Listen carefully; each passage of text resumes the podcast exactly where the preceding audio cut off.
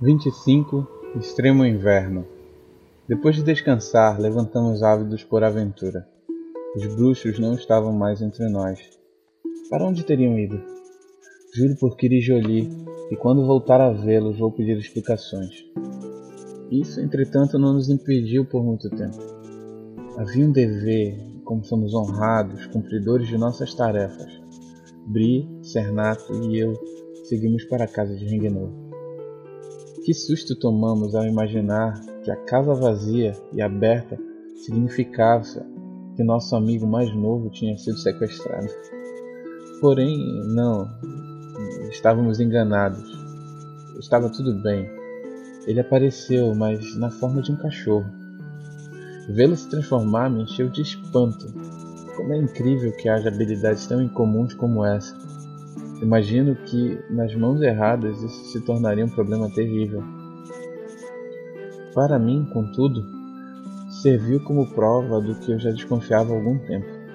O velho sábio é algum tipo de mago. Ele nos presenteou com coisas maravilhosas. Albri ofereceu uma lembrança do pai na forma de uma receita. Ao Cernato, um riquíssimo cachimbo e a mim a oportunidade de me retratar com a Dríade que tomou para si a responsabilidade de educar aquele bebê. O nome dela é Ellen.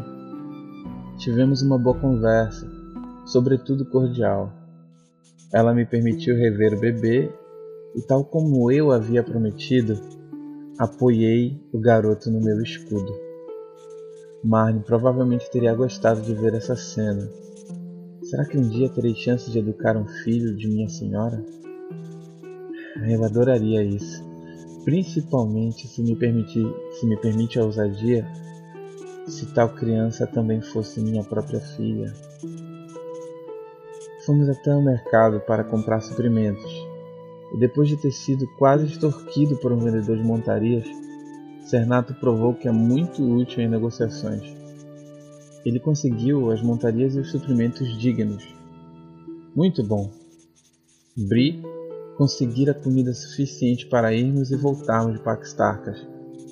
Nossa parada antes do inevitável perigo. Eu, entretanto, não fui de muita utilidade na preparação dessa viagem. Terei de compensar isso mais tarde, inclusive levando justiça àquele vendedor mesquinho. É, que Julie o ilumine. Voltaremos triunfantes, tenho certeza. Todos temos muito em jogo. Os deuses serão por nós. A estrada é muito agradável e a companhia das árvores é bastante salutar. Seguimos com rapidez, mas não com desespero.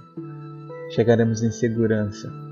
Quem sabe em Paxtarcas reencontraremos nossos companheiros, ou talvez novos companheiros sedentos de aventuras e glórias sirvam bem a causa da justiça.